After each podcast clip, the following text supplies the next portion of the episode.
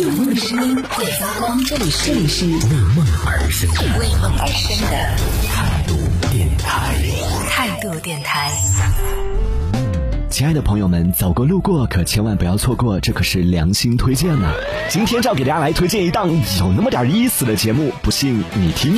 如果人家说，哎，你这个人很随和啊，我就觉得就很好啊，在众多的人当中不会那么的抢眼啊。像我就是太耀眼了，太不随和了走到哪儿我都是要，我走在哪儿都是要以我为中心。你知道上次我不是去帮我同学主持婚礼吗？嗯，我跟你说，连我发的那个照片，然后人家都说你怎么那么抢镜？你更不要说那天在现场上面，那那天在现场上面，人家都说太抢眼了，就是照片也是完全就是人家说你怎么比新郎穿的还耀眼？我真的，我当时听你讲你在现场的那个事情的时候，我我自己都觉得，作为一个旁观者，我也很火大。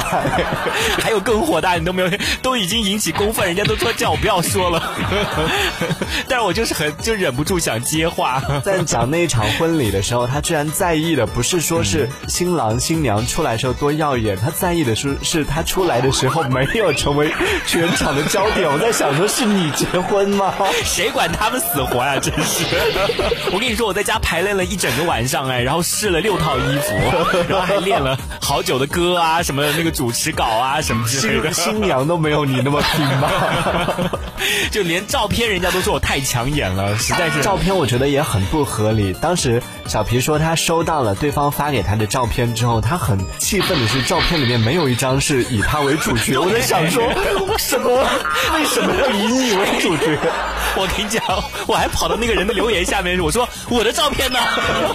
然后那个人就只发给我一张，我说对啊，我觉得，我觉得那个新娘回家之后应该跟那个新郎商量说，要不然我们重新再举办一场吧。没有我的婚礼，这场的司仪太抢眼了。所以真的，我下次也接不了别的那个婚婚礼的那个主持了，因为我太抢眼了。我我是很很怕别人的焦点不在我的身上。哎，我觉得你这也是一种病哎，你真的要去看一下医生。不是什么病啊，就是缺乏关注度的一种一种毛病。